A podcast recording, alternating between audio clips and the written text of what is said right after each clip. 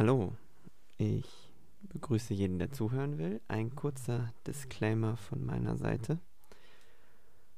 Du hörst in den ersten zehn Minuten, vielleicht zwischendurch mal, ähm, von außen Geräusche. Das ist mein Sohn, der spielt und ich hoffe, du störst dich nicht daran. Das ist einfach meine Realität, gerade dass ich ein junger Papa bin und deshalb man vielleicht auch hier und da ein Klimpern von einem Kinderspielzeug hört. Ich hoffe, du kannst die Folge trotzdem genießen. Mich hat es ein bisschen nervös gemacht am Anfang. Ähm, naja, trotzdem viel Spaß. Danke.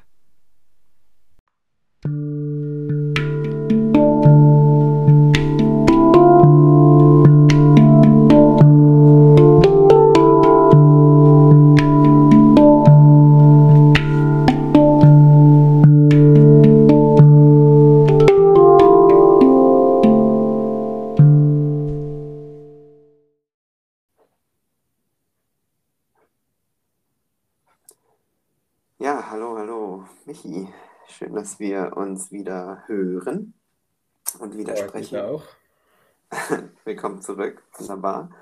Und willkommen zurück ist vielleicht gerade recht passend, denn wir wollen heute sozusagen Teil 2 ähm, besprechen. Und letztes Mal haben wir über spirituelle Grenzerfahrung geredet und genau über deine spirituelle Grenzerfahrung.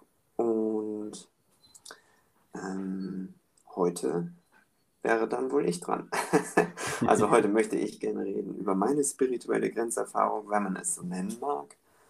Ähm, ich habe in Vorbereitung nochmal äh, auf dein Intro, äh, dein Intro nochmal gehört ähm, und zum Zahn der Zeit äh, oder den Zeitgeist getroffen. Ähm, denn heute möchte ich nicht über Psilocybin oder DMT reden, sondern über, wir haben es über Meditationstechniken. Und zwar genauer genommen habe ich ähm, die Vipassana ähm, äh, gemacht und würde einmal einen Abriss davon machen, was die Vipassana ist und dann, wie ich sie wahrgenommen habe und was ich so rausnehme aus der Erfahrung, was sie mir gebracht hat. Und dann vielleicht auch erzählen, was die Grenzerfahrung war, die ich dann so, die ich dann so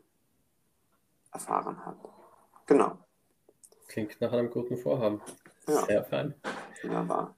Ja, ist schön, äh, für mich heute in der zuhörenden Rolle sein zu dürfen, in der neugierigen zuhörenden Rolle.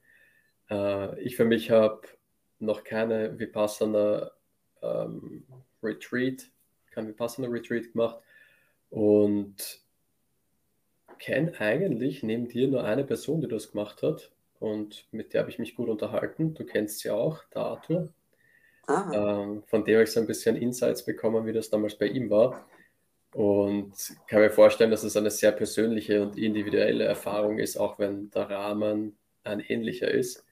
Und ja, freue mich, freue mich da, meine neugierigen Fragen dir stellen zu dürfen. Und vielleicht die, die erste Frage, die, die mir in den Sinn kommt, wäre, warum hast du es überhaupt gemacht? Wie bist du drauf gekommen, genau das zu machen? ah, ja. Ähm, ein bisschen ähnlich wie bei dir damals. Äh, der Grund, warum ich mich dazu entschieden habe, es war jetzt nicht so, dass ich mich vorher groß erkundigt habe oder eine riesen Recherche gemacht habe.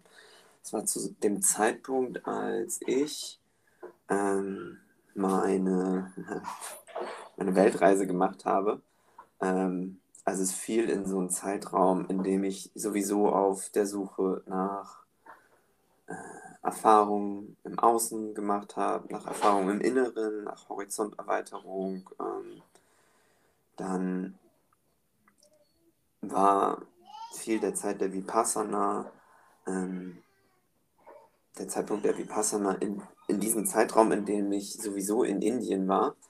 Und das ist, ähm, sagen wir mal, das Heimatland dieser Meditationstechnik. Und äh, meine Freundin hatte vorher ähm, in, oh,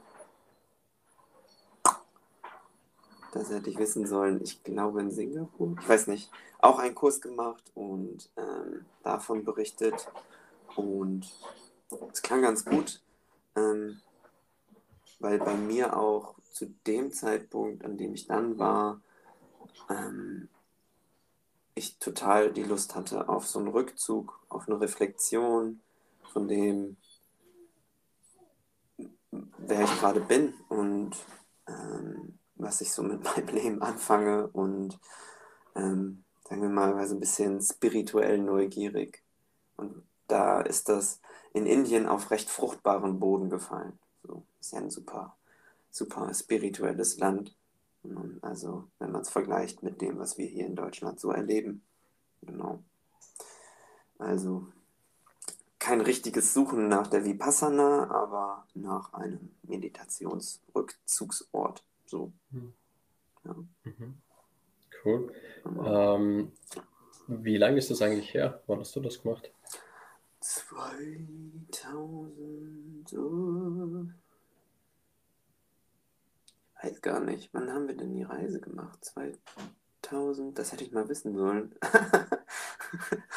ähm, Na, also mir geht es eher darum, ungefähr, war das vor einem Jahr oder war das vor Nein, nein, nein, das war vor fünf, fünf Jahren fünf Jahren, sechs Jahren so um den Dreh. Okay.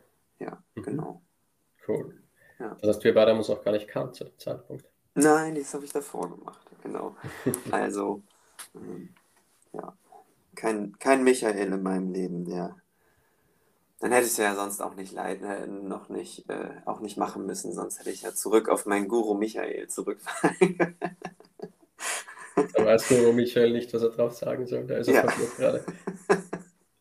Ähm, ja, cool. Okay, und äh, ja, vielleicht kannst du ein bisschen so Rahmenbedingungen sagen, für wie viele Tage das war, wie der klar. Ablauf dort war. Klar. Ist es eigentlich ähm, immer gleich? Die Frage wäre auch noch spannend. Mm, ja, also ähm, so ein bisschen um den Rahmen zu, zu stecken, wenn man noch nie gehört hat von Vipassana, Meditation hat man ja schon mal gehört. Dieses Sitzen, Augen zu und äh, Atmen und dann gibt es so verschiedene Dinge die man machen kann, verschiedene Wege der Meditation. Und diese Art der Meditation ist, ähm, würde ich jetzt tatsächlich einmal vorlesen von, von der offiziellen Seite, von die ich gerne auch ähm, verlinken möchte. Ähm, falls jemand interessant ist und sich mehr äh, interessiert ist und sich mehr erkundigen möchte, ähm, würde ich einmal kurz vorlesen, weil das trifft es eigentlich ziemlich genau und dann packe ich es nochmal an eigene Worte. Hier steht, die Vipassana ist eine der ältesten Meditationstechniken Indiens und bedeutet so viel wie die Dinge zu sehen, wie sie wirklich sind. Vipassana wurde, vor Indien, äh, wurde in Indien vor über 2500 Jahren von Gautama, dem Buddha, wiederentdeckt und von ihm, von ihm als Indi Mann und von ihm als ein universelles Heilmittel gegen universelle Krankheiten, als eine Kunst zu leben, gelehrt keiner bestimmten Religion zugehörig, strebt diese Technik die vollständige Beseitigung geistiger Unreinheiten und letztlich das Glück vollkommener Befreiung an. Ähm, Vipassana ist ein Weg der Selbstveränderung durch Selbstbeobachtung. Der Fokus liegt auf der tiefen Wechselbeziehung zwischen Körper und Geist, die durch eine geschulte, auf die körperlichen Empfindungen gerichtete Achtsamkeit auf direktem Wege erfahren werden kann. So, das soll jetzt erstmal erstmal für den Anfang reichen. Also, ähm, das ganz offiziell, das, was ich, ich empfunden habe, ist es, weil du gerade gesagt hast, es ist ein Retreat. Ich würde sagen, es ist kein Retreat, es ist ein Kurs. Und mhm. der Unterschied ist, ähm, Retreat fühlt sich für mich, ist besetzt mit, ah, ich liege am Strand oder ich kümmere mich um mich selbst, aber es ist angenehm. so. Und ein Kurs ist wirklich, ich habe da eine Technik gelernt. So. Und das war ähm, in diesem Kurs auch nicht so, dass es super duper erholsam ist. Es ist schon auch, irgendwie fühlt sich ein bisschen wie Arbeit an. So. Mhm. Ähm, indem man diese Technik sieht äh, erlernt. Das sind zehn Tage, die, nee, zwölf Tage, die man da ist. ähm, zehn Tage lang bist du in diesem Techniklernkurs, zehn Tage lang wirst du schweigen. Zehn Tage lang habe ich geschwiegen, nichts gesagt. So.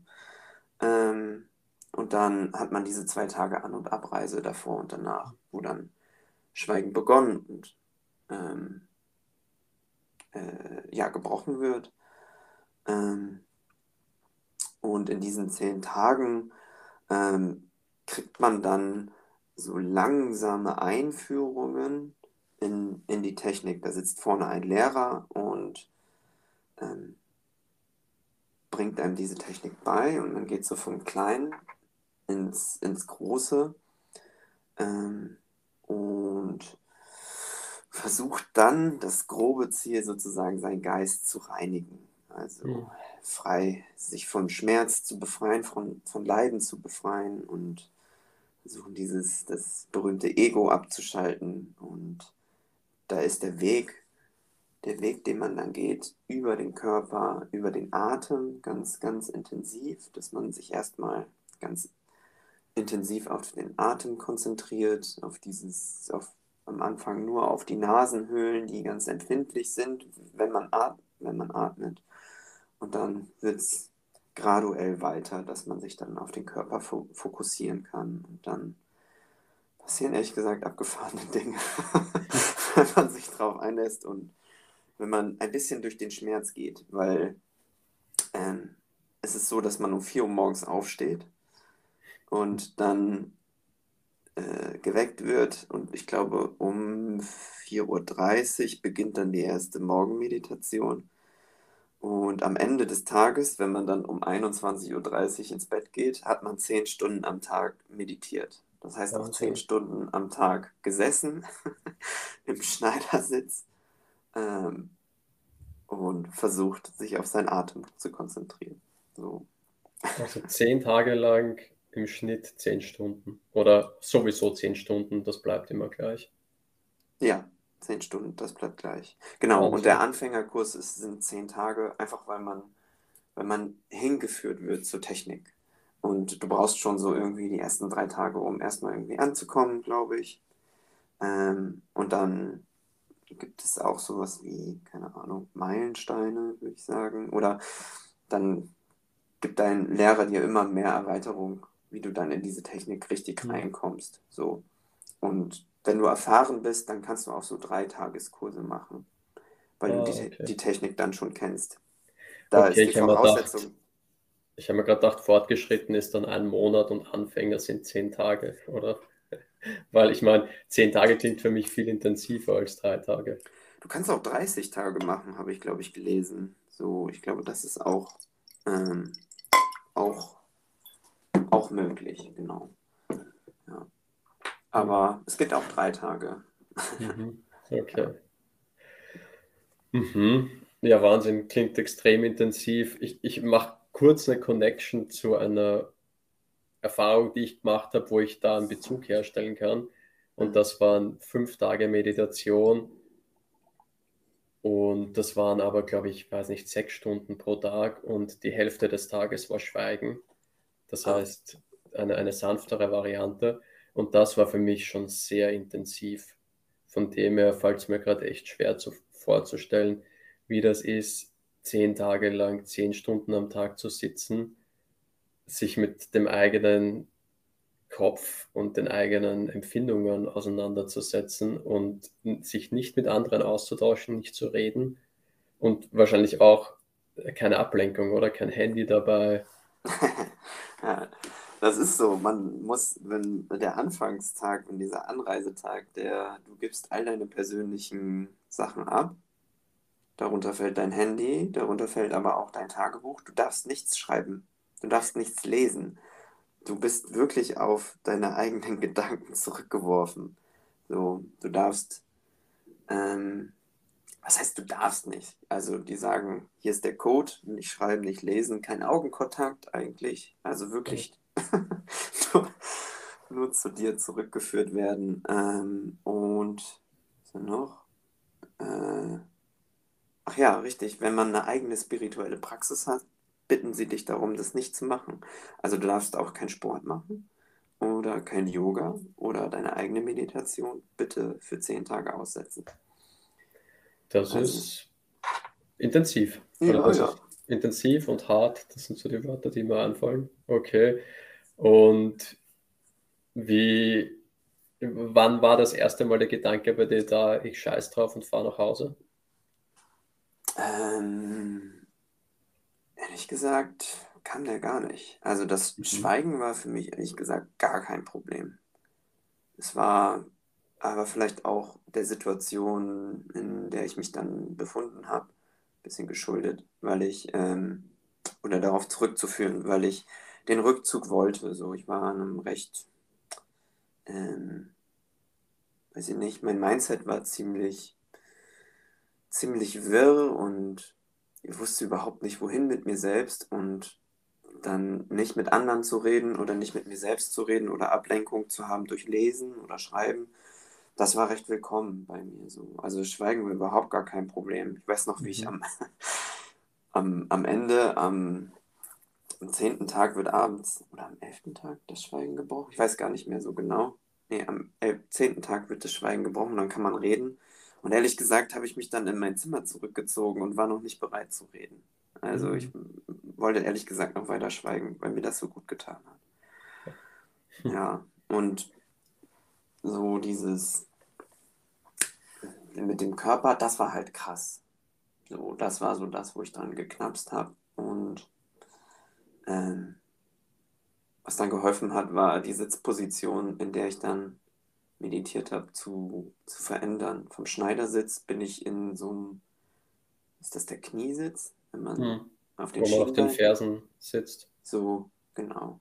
Das habe ich dann geändert und auch dann, das war der Game Changer. Dann war auch, auch irgendwie eine Stunde, eineinhalb Stunden am Stück sitzen gar kein Problem. So. Aber es heißt gar kein Problem, aber es war dann nicht mehr, nicht mehr im Fokus. So irgendwann, man, die wollen ja auch, dass deine, das heißt, die wollen auch, die wissen, dass deine Beine irgendwann taub werden und schmerzen und dass der Rücken schmerzt und dass dir alles wehtut. Aber gerade das ist ja dann das Katharsische, das Heilsame, dass man durch diesen Schmerz durchgeht und erkennt, okay, es ist nur, es ist nur eine Körperempfindung und ich bin mehr als mein Körper und ich bin mehr als der Juckreiz im Moment, ich bin mehr als der Wunsch, mich, mich zu bewegen, sondern ich kann hier auch sitzen und weiter meditieren. Mhm. Ich meine, die, der, der Kritiker in mir stellt sich die Frage, ist das Selbstliebe? Oder ist das ein, ein sich peinigen? Wie hast du das wahrgenommen? Diese, durch diesen Schmerz gehen. Mhm. Mm, nee, eher so auch im, Sinn, im Sinne dieser ähm, Idee ähm, der Vipassana, dass, dass es ja so eine Achtsamkeitstechnik ist oder so eine, so eine Einsichtsmeditation ist. Also eher, eher als Reinigungsprozess. So, mhm. ich sehe den, ich merke irgendwie in, in meinem Körper kommt so ein Phänomen hoch, sagen wir jetzt Schmerz. Mhm. Ähm, und auch das wird aber vorbeigehen.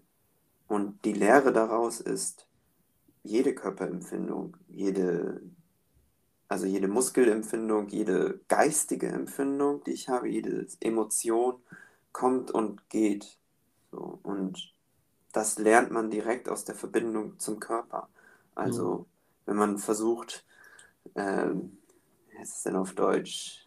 Equanimity, äh, Gleichmut. Nicht Gleichgültigkeit, sondern dass mhm. man sagt, ist mir egal, sondern Gleichmut, dass man es weder gut noch schlecht findet, sondern wirklich nur wahrnimmt und dann passieren lässt, kann man ziemlich gut übertragen auf, auf viele Lebenssituationen. Dass man sagt, das fühlt sich jetzt un, ungut an, um dann zu sagen, ah ja, es geht aber auch wieder weg. Das fühlt sich jetzt mhm. unangenehm an, aber es. Oder das fühlt sich super geil an. das ist mega. Ich will das immer so krankhaft mhm. festhalten, was sich gut anfühlt, aber auch das, das sorgt ja dann für Leid, wenn man ja. daran sich so festhält. So. Ja. Das ist meine Idee von der Vipassana. Ich kann mir jetzt auch nicht so Ja, ja, aber die, ne? so. die interessiert mich ja. Das ist ja, ja, ja, Das, ist ja das Spannende. Okay, das heißt, wenn ich es richtig verstehe, geht es ganz viel darum, die innere Haltung zu den körperlichen, geistigen Empfindungen zu ändern? Ich glaube, ich glaube, das ist der erste Schritt. Wenn ich es jemandem erklären müsste, der überhaupt noch überhaupt gar nichts mit Meditation zu bekommen hat, dann würde ich sagen, es ist so eine Technik, wie man den Geist reinigt und dem man achtsam auf, sein, auf, auf Körperempfindungen ist. Aber es ist nur wie so ein Vehikel dazu, um einmal den Körper zu reinigen, dann den Geist oder die Seele, weil es kommen irgendwann auch, auch so, so Traumata hoch oder Erinnerungen hoch, von denen man, mhm. ups, wo kommen die denn her? Und dann, ich glaube, der letzte oder ein weiterer Schritt wäre, wenn man das dann hinter sich gelassen hat, dass man sozusagen den Astralkörper spürt. Also diesen, ähm, wenn man es ganz ganzheitlich sieht, dass man sich als Teil von was Größerem erkennt. Also mhm. ich bin äh, in diesem Sinn auch aus Sternstaub gemacht, so wie alle anderen sozusagen. Äh, äh, dass man sich verbunden fühlt mit, mhm. mit der Ameise oder mit der Luft oder mit den Sternen oder aber da kann ich nicht so viel von sagen, weil ich bin noch, bin noch sehr im Körper und Geist. So.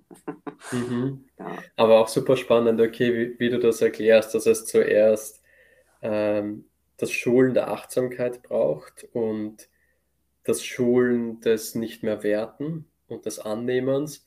Und dann mit der Zeit, nehme ich an, äh, sind es immer weniger Empfindungen oder weniger ein ein sich wehren vielleicht auch gegen den mhm. Moment, gegen den Gedanken, gegen die körperliche Empfindung und dieses Reinigen. Und das Reinigen und, und Leeren des eigenen Bechers, die Metapher gibt es ja auch, äh, führt dann dazu, dass man, ist es wahrscheinlich auch dieses Blissful, oder? Diesen State of Blissfulness, ja. diese, diese tiefe innere Zufriedenheit, ohne dass etwas im Außen geschehen muss, dass man die dann wahrnimmt.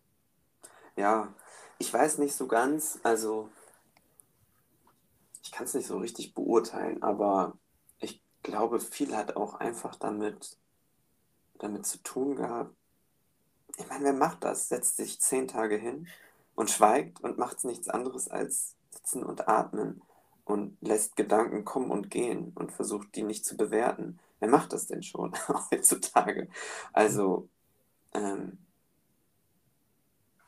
klar, ich weiß nicht, vielleicht will das die Vipassana, dass man sich mal mit sich selbst beschäftigt oder mal seinen eigenen Gedanken zuhört oder sie kommen lässt. Ich weiß nicht so genau. Aber das trägt einfach auch dazu bei, dass man sich Zeit für sich nimmt. So. Mm. Ja, eine Sache, die ich noch sehr spannend finden würde, ist, ähm, und da weiß ich nicht, wie sehr du da heute in die Tiefe gehen magst, ähm, was da bei dir hochgekommen ist, weil du auch gesagt hast, da melden sich Geschichten, Traumata aus vergangener Zeit. Gab es da ein oder mehrere bestimmte Themen, die sich bei dir gemeldet haben? Ja, ja, auf jeden, auf jeden Fall. Also, ähm, ich habe so zwei, zwei Grenzerfahrungen aufgeschrieben. Einmal, ähm, denn das, was geblieben ist, ist diese Meditationstechnik, die ich so gut finde, die ist auf den Atem fokussieren und dann, äh, man könnte sagen, Körperscan sozusagen. Man checkt mhm. den Körper ab und dann kriegt man so, sozusagen ein Gespür für den eigenen Körper und entwickelt so eine Art, ich weiß nicht, am Ende war es wie so ein, man sagt Free Flow, aber für mich war es eher so was Elektrisches oder ich weiß nicht, wie ich das sagen soll.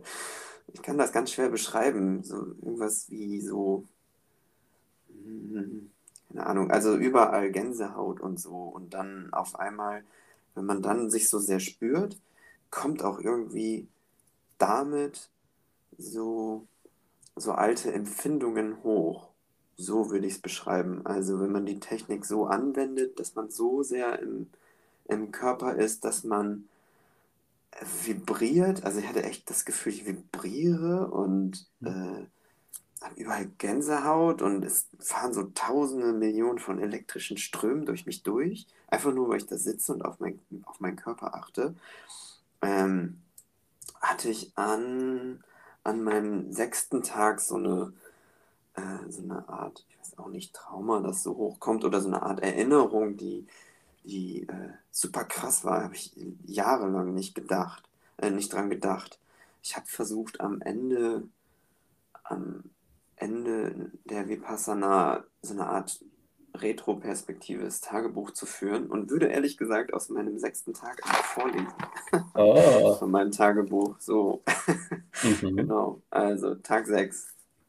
Man muss sich so vorstellen, ich saß da in meinem in meinem kleinen Meditationsraum. Man hat so ab Tag 6 so einen Meditationsraum bekommen, da wo ich war, in diesem Center. Ähm, und ich sitze da ganz alleine auf einem kühlen Steinboden mein ganzer Körper vibriert, so, weil ich auf meinen Atem achte, auf meinen Körper achte. Und dann kommt es so hoch. Das ist so die Situation. Na gut, also Tag 6, Halbzeit. Ich ändere die Meditationsposition auf den Knien. Deutlich besser. Ähm, schaffe längeres Sitzen mit geradem Rücken. Ich vermisse Deutschland, besonders Lüneburg und das Meer. Wir werden zu unseren Meditationszellen begleitet. Ich schaffe mehr und mehr Free, Free Flow obwohl wir nicht dazu angeleitet wurden in Klammern (natürlich also). Lege mich noch 30 Minuten hin und gönne mir eine Pause in meiner Zelle. Denke an die Fährüberfahrt und, und da Musik für andere zu spielen. Mein Walzer für mich, Mann, mein Walzer führt mich zu Gedanken, ähm, wie ich mit meinem Sohn singe, äh, wie ich meinem Sohn sage, dass er das Beste ist was ich je gemacht habe, stolz auf ihn bin. Ich beginne zu weinen, verstehe, dass ich dem Kind in mir Anerkennung geben will, vielleicht deshalb, ein, äh, deshalb Kinder will. Ähm, körperlich und emotional anstrengendster Tag. Falls Vipassana funktioniert, ist dies wirklich ein tiefes, tiefsitzendes Sankara. Weiß nicht, weiß den halben Tag nicht, wie mir der Kopf steht. Bester Meditations Tag vom Sitzen bis jetzt. So. Das war das, was ich geschrieben habe. Ein bisschen wirre vielleicht, merke ich gerade. Aber was erkannte, was ich erkennen konnte, war irgendwie diese, diese innere, das innere Kind zu halten, so. Dass das irgendwie. Naja, es war kein Trauma aus der Kindheit von dem Sinn, dass was Schlimmes passiert ist, aber dass ich so sehr so sehr mir gewünscht hätte, mehr gehalten zu werden, glaube ich, als inneres Kind. Und dass da vielleicht die Motivation her, herkommt, eigene Kinder zu haben. Also, und in dem Moment ich vielleicht auch einfach die Chance hatte, mein eigenes Kind innerlich zu halten. Das hat mich jetzt zu mhm. Tränen gerührt. Ich lag da in dieser Zelle und habe geweint. so. Ähm, Voll die schöne, die schöne Erfahrung und eine, eine schöne Geschichte. Danke. Danke fürs, fürs Teilen und für, also wow. Ähm, das heißt, dass das innere Kind für dich steht, steht dann wofür? Was kann ich mir da vorstellen?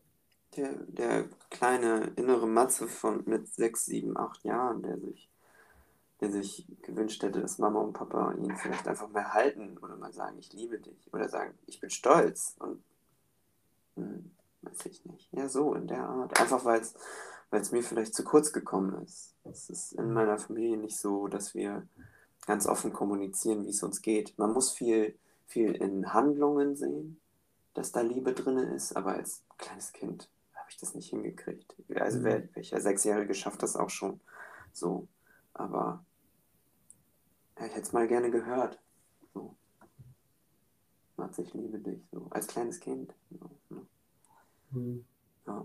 Ich wurde ganz viel gehalten. Meine Eltern sind ganz tolle Eltern. Ich bin ganz dankbar, von meinen Eltern großgezogen zu werden. Die haben auch ihre Fehler und auch ihre Traumata so. Das klingt vielleicht ganz hart, was ich gerade sage. Das ist gar nicht so hart. Aber es ist halt trotzdem bei mir hochgekommen, dieser Wunsch. Mhm. So.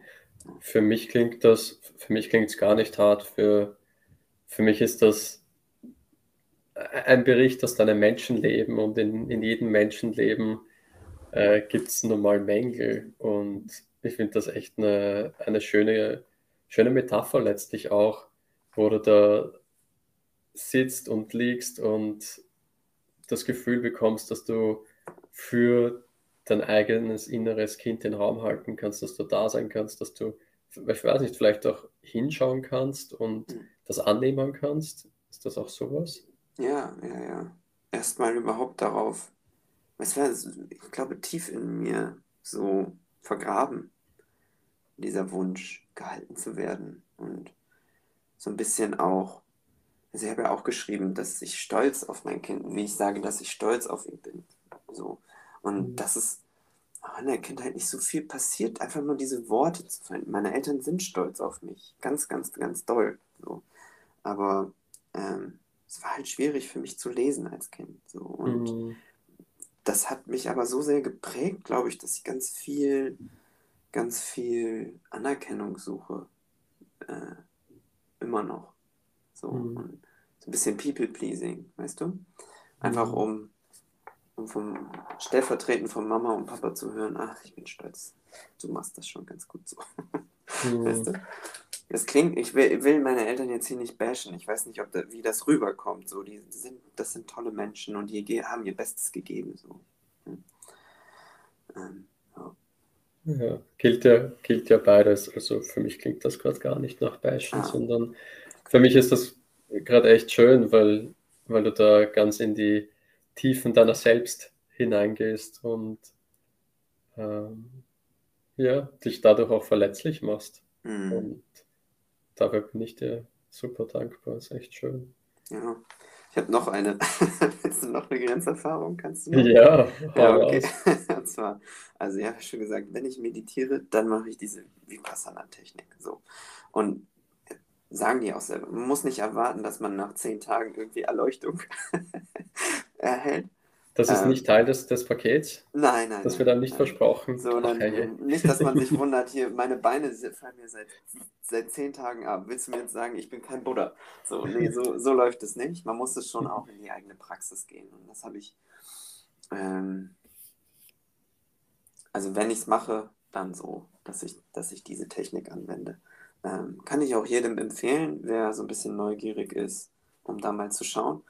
Ähm, und zwar, letztes Jahr?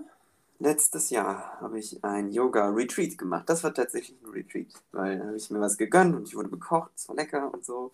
Ähm, und da gab es auch morgens Medi Morgenmeditation. So. Ähm, und die waren auch nicht angeleitet. Man durfte einfach da sitzen, irgendwie um 5 Uhr morgens oder so, und sich hinsetzen für eine Stunde. Und da habe ich dann natürlich auch die Vipassana gemacht und ähm, das war selbes Gefühl. Körper scannen, gucken, wie ist so die Atmung, wie fühlt sich mein Körper an, wie fühlt sich, fühlt sich äh, die, die Schädeldecke an, wie fühlt sich die Stirn an, wie fühlen sich die Ohren an, wie fühlen sich die Arme, die Brust, die Beine, der kleine Zeh. Man scannt so alles durch. Ähm, um einfach komplett den ganzen Körper zu scannen. Und das geht hoch und runter und dann ähm, kam wieder diese Schwingung, dass man anfängt, also ich kann es am besten beschreiben als vibrieren, so, oder Art Elektroschocks, so würde ich sagen. So, und irgendwie bin ich dann empfindsamer oder offener für, für, diese, für diese Erfahrung. Auf jeden Fall kam folgende, kamen mir folgende Bilder, Vision, in dieser, in dieser äh, Sitzung äh, im Vergleich zu Vipassana in Indien waren das eher, eher Worte, die bei mir gekommen sind. Ich bin nicht so der visuelle Meditierer, aber da hatte ich echt, ich würde sagen, so eine Vision. Also ich saß da, Free Flow, Elektrik und so. Das ist der Rahmen. Und dann war ich auf einmal überhaupt nicht mehr nicht mehr in diesem Raum und spüre so und habe mich selber wahrgenommen, sondern auf einmal ähm, bin ich ganz woanders. Ich stehe steh im Urwald, also das ist die Vision, stehe im Urwald, um mich drumherum riesenhohe Bäume. Ich konnte Vögel hören, die so schreien, habe auf meine Füße geguckt, ich bin barfuß, ich stehe so auf alten Blättern, links, rechts sind Fahne und so. Ähm, meine Hautfarbe ist dunkler als jetzt. also wie so ein stereotypisch Dschungelkind, würde ich mal sagen. So. Und dann beginne ich zu laufen und ich spüre haargenau, wie sich der Boden anfühlt. So. Die Luft ist warm, ich spüre jeden Stock, es knackt, schiebe mal ein Blatt zur Seite so und ich gehe erstmal ein bisschen durch diesen Wald. Super abgefahren. Und dann ähm, gehe ich und dann komme ich irgendwann auf so eine Art Baumkreis, in so einer Art Baumkreis an. Also die Mitte ist leer, da ist nichts. Und es ist einfach eine kreisrunde Fläche, wo keine Bäume stehen. So, da stehe ich am Rand und dann ähm, in der Mitte ist ein Flock im Boden eingeschlagen, an dem, an dem Seil ist und an diesem Seil ist ein fetter schwarzer Stier. Oder ja, ich würde sagen Stier. So. Ähm, und ich komme so an den Rand des Kreises und sehe dieses Tier und dann äh, sieht das Tier mich und rastet total aus. So. Ist aber angebunden, es kann nicht weg, springt hin und her, wird wütend und so und läuft im Kreis so gut es eben kann, weil es ja festgebunden ist. Ne? Und ich sehe, sehe den Stier, bin aber ganz ruhig, gehe zum Stier hin, beruhige es und so, ne, ah, alles gut, ich bin da, ne, und habe eine Hand sozusagen äh, zwischen, den, zwischen den Augen, so auf der Schnauze oder, äh, und eine Hand um den Hals, so oben drüber um den äh, Nacken gelegt. Also riesiges, fettes Tier, tausend Muskeln und so und schwer am Atmen, kommt langsam runter und dann äh, schaue ich so in dieses eine Auge, die haben ja immer links und rechts ein Auge, in dieses eine Auge vom Tier und merke in dem Moment, aha, ich verstehe gerade, was meine Aufgabe ist hier, ich als Dschungelkind. Hm. Und, und auch der Stier, ehrlich gesagt, versteht, versteht, glaube ich, was seine Aufgabe ist und wieso wir zwei an diesem Ort zu dieser Zeit sind. Und ohne irgendwas anderes zu machen oder was zu sagen, nehme ich halt von hinten aus meinem Lendenschutz, Lendenschutz, Lendenschutz, ähm, nehme ich mein Messer und schneide dem, dem Tier komplett den Hals auf. Komplett. Und das Blut fließt und so, aber der, ähm, der Stier ist total, total in Frieden. So, der weiß, okay, das ist jetzt hier auch das Richtige. ich muss jetzt hier sterben. So, und meine Füße komplett in Blut, so und ähm, der Stier sinkt zu Knie, ich gehe auch zu Knie, werde total eingesudelt und so, aber es ist in Ordnung. So für uns beide mhm. auch. So.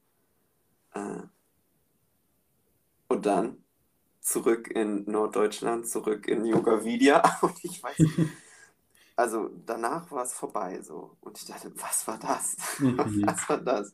Also ohne irgendwie einen Pilz gegessen zu haben, hat es mich komplett von in in eine andere Welt gebeamt. So. Ich kann auch nicht sagen, wie lange das war. Ich glaube, es war gar mhm. nicht so lang. Das Erlebnis an sich hätte ich gedacht, wäre so, wenn ich es in Zeit beschreiben müssen, eine halbe Stunde. Aber ich war keine halbe Stunde an meinem Platz. So. Und das war super komisch. War mega strange. Ich konnte erstmal überhaupt gar nichts, gar nichts damit anfangen. Ich musste erstmal entschlüsseln, was es so ist. Habe ich dir das erzählt, die Geschichte? Du hast mir die Geschichte erzählt, ja. Ah. Und jetzt aber noch ausführlicher. Und ich habe die Augen geschlossen gehabt und habe da dem Dschungelkind richtig folgen können. Das ist echt eine schöne Geschichte. Ja. Wie ist dir gegangen, nachdem du, also weißt du noch die Emotion, die du gefühlt hast, nachdem du diese Grenzerfahrung gemacht hast? Ja, ja, ja, ich weiß noch ganz genau. Es war, ähm, ich habe ehrlich gesagt ja sofort, glaube ich, also an dem Tag sofort den Kontakt zu dir gesucht, weil ich irgendwann, ähm, ich habe es dann aufgeschrieben und irgendwann auch gerafft habe, was es vielleicht sein könnte, was mir da, was mir da gesagt wird, was mir mein Unterbewusstsein vielleicht sagt. So. Und ich glaube, ich glaube, dass dieser Stier äh, dafür steht, äh, oder gestanden hat für, für meinen Vater oder das Vatersein oder das Bild vom Vatersein, was ich so habe. Dass ich erstmal komme und es beruhige und dieser Stier, aber dieser ja angekettet ist und auch überhaupt gar nicht frei sich bewegt. So.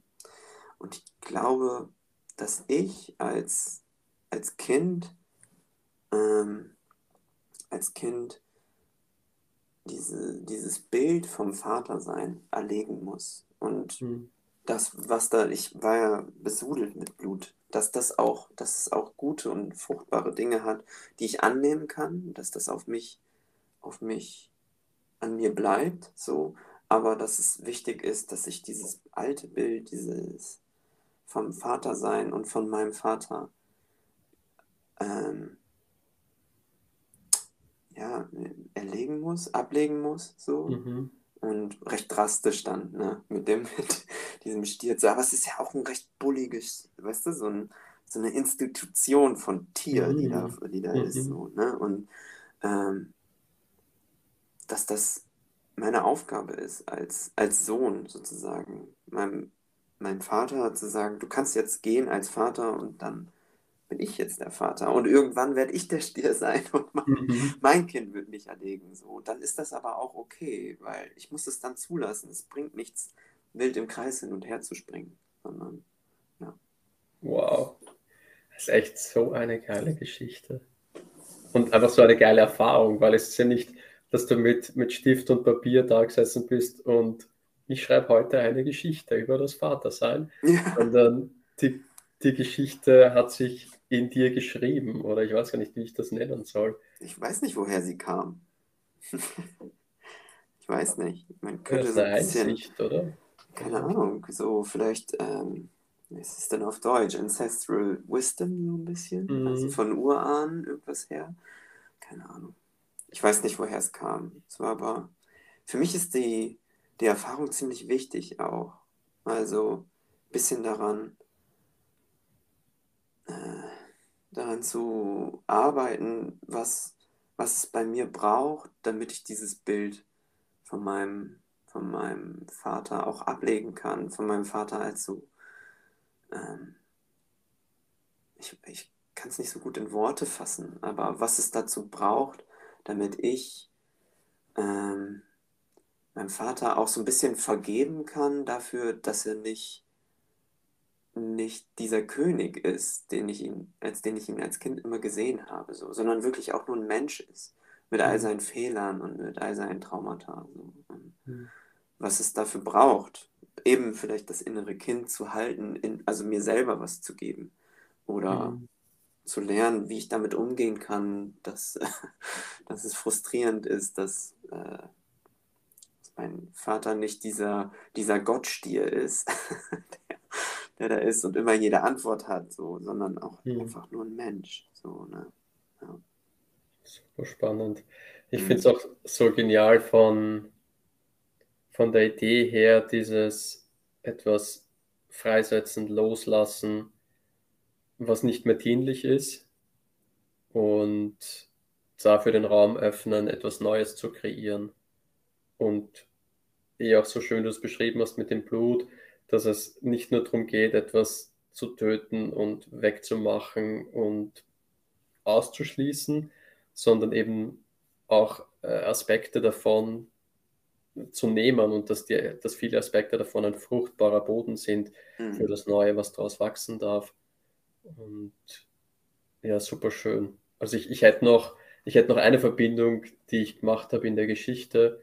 Ähm, bin aber auch happy, wenn ich die für mich behalte und ähm, du erzählst noch weiter. Nee, mach, mach du mal. Ehrlich gesagt, das ist auch äh, gar nicht so leicht davon zu erzählen. Also ich zitter ehrlich gesagt gerade ziemlich am Körper, weil es äh, schon auch intensiv war für mich. Es klingt so abgespaced und wenn man nicht so einen richtigen Bezug hat zu sowas, dann stellt man, denkt man, naja, was für ein Quatsch. Aber es war halt subjektiv mega die krasse Erfahrung, weil ich Mhm. hatte keine, keinen Unterschied zwischen mir und dieser und diesem Dschungelmenschen da gesehen. Ich war Mhm. das einfach und dann Leben zu nehmen und so und es war einfach krass, auch was das für mich danach bedeutet hat so und Mhm.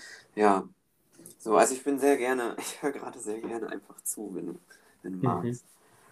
Ähm, ja, dieses, wie ich da jetzt da gesessen bin und dir mit geschlossenen Augen zugehört habe und du mich da mit auf die Reise nimmst und da ist dieser, dieser Bulle und äh, schnaubt und ich weiß nicht, in meiner Vorstellung war er auch wütend und war unruhig und ähm, dies, dies, das, was ich damit dann auch verbunden habe und das ist einfach nur meins und einfach nur, weißt du, ich habe einfach deiner Geschichte zugehört und habe das dann äh, in meine Realität gebracht. Ähm, auch so dieses Bild von dieser alten, toxischen, traumatisierten Männlichkeit. Mm. Dieses große, sich aufblusternde, äh, dieses schnaubende, dieses wütende, warum auch immer ist mir dann Donald Trump in den Sinn gekommen. ähm, und das, das, das, was es dann eben braucht, und das ist das so schön beschrieben, dieses es, es ruhig werden lassen. Sich, sich nicht also, dass das nicht anhaftet, dass das dann nicht auf dieses Dschungelkind äh, überschwappt und dass das dann vielleicht auch schnaubend und wütend wird und sich auch aufblustert und noch größer wird als dieser, dieser Stier und versucht es mit, mit ähm, körperlicher Power zu, zu bezwingen, sondern dass es mit der Ruhe und mit der Achtsamkeit und auch mit, mit ähm, dem Annehmen der Liebe diesem, diesem Wesen gegenüber hinkommt. Und das finde ich urschön, wenn es um die Metapher geht oder die, die, diese Geschichte, ähm, wie, wie als neue Generation von Männern man alte stereotypische Rollenbilder ablegen darf.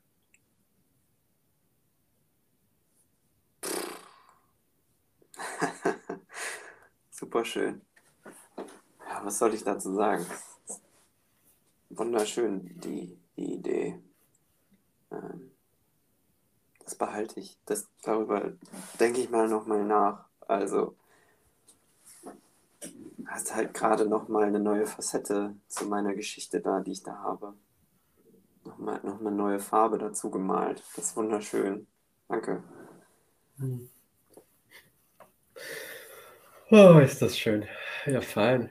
Äh, echt cool. Also sehr, sehr spannend und äh, beide deine, deine Geschichten in meiner Welt äh, sind super Geschichten, was spirituelle Grenzerfahrung betrifft. Also ganz, ganz intensiv und ganz mystisch irgendwo, äh, wenn ich dir dazu höre. Richtig schön mitgenommen auf einer Reise. Ja, cool. Ähm, magst du noch, noch etwas berichten? was deine spirituelle Grenzerfahrung betrifft? Nee, ich bin ausgeredet. Das war alles so. Ich bin ganz dankbar für, dass ich diese Erfahrung so machen konnte. Ähm, man muss nicht die Vipassana machen, um sowas zu, zu erfahren. So ist ja auch ganz persönlich meine Erfahrung gewesen. Ähm, aber falls man möchte. Es gibt in Österreich ein Center und in Deutschland vier. Also es gibt, glaube ich, weltweit über 200 oder so. Also es ist super weit verbreitet. 200, hm. 300, auf jeden Fall eine Menge. Ähm, wer interessiert ist, wer seinen eigenen, seinem eigenen Stier begegnen will, dem empfehle ich, empfehle ich doch äh, gerne zehn Tage zu schweigen und zu sitzen.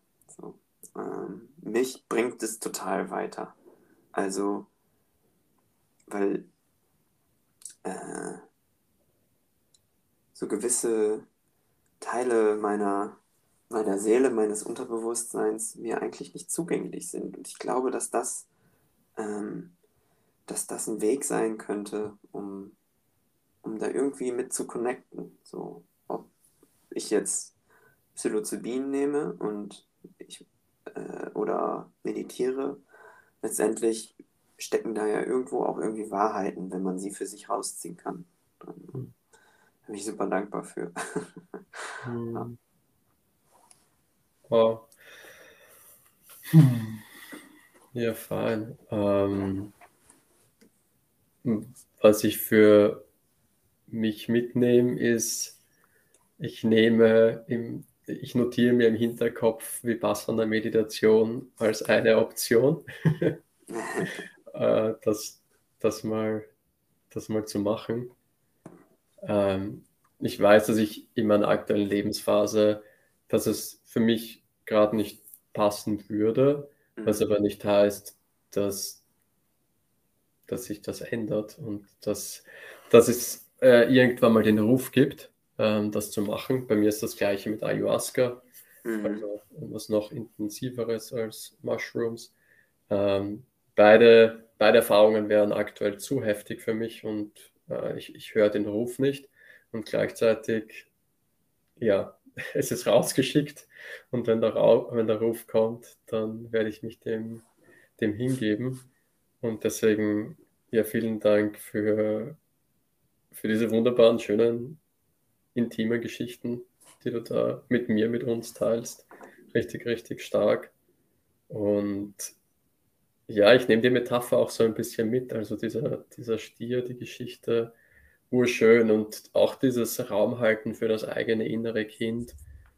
Äh, da möchte ich mich auch öfter daran erinnern, wenn ich selbstkritisch bin und äh, nicht zufrieden bin mit mir, dass ich Raum halt für mich selbst, so wie ich gerade in dem Moment mhm. bin und das mir erlauben darf. Ja.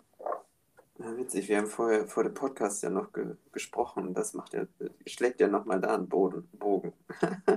Stimmt, dass man, dass man sich hält. Ja, schön. Schöne, schöne Fazits oder schöne, schöne Dinge, die man so mitnehmen kann. Also, ja, ich würde sagen, ich wäre soweit fertig. Ich freue mich auf, das, auf den nächsten Podcast. Ähm, falls du noch was sagen würdest, sonst würde ich uns, äh, uns dieses Podcast-Geschenk einmal mit Schleife verpacken und dann sprechen wir uns in zwei Wochen wieder. Klingt ausgezeichnet. Wunderbar. Mach's gut. Danke dir. Ciao. Ciao.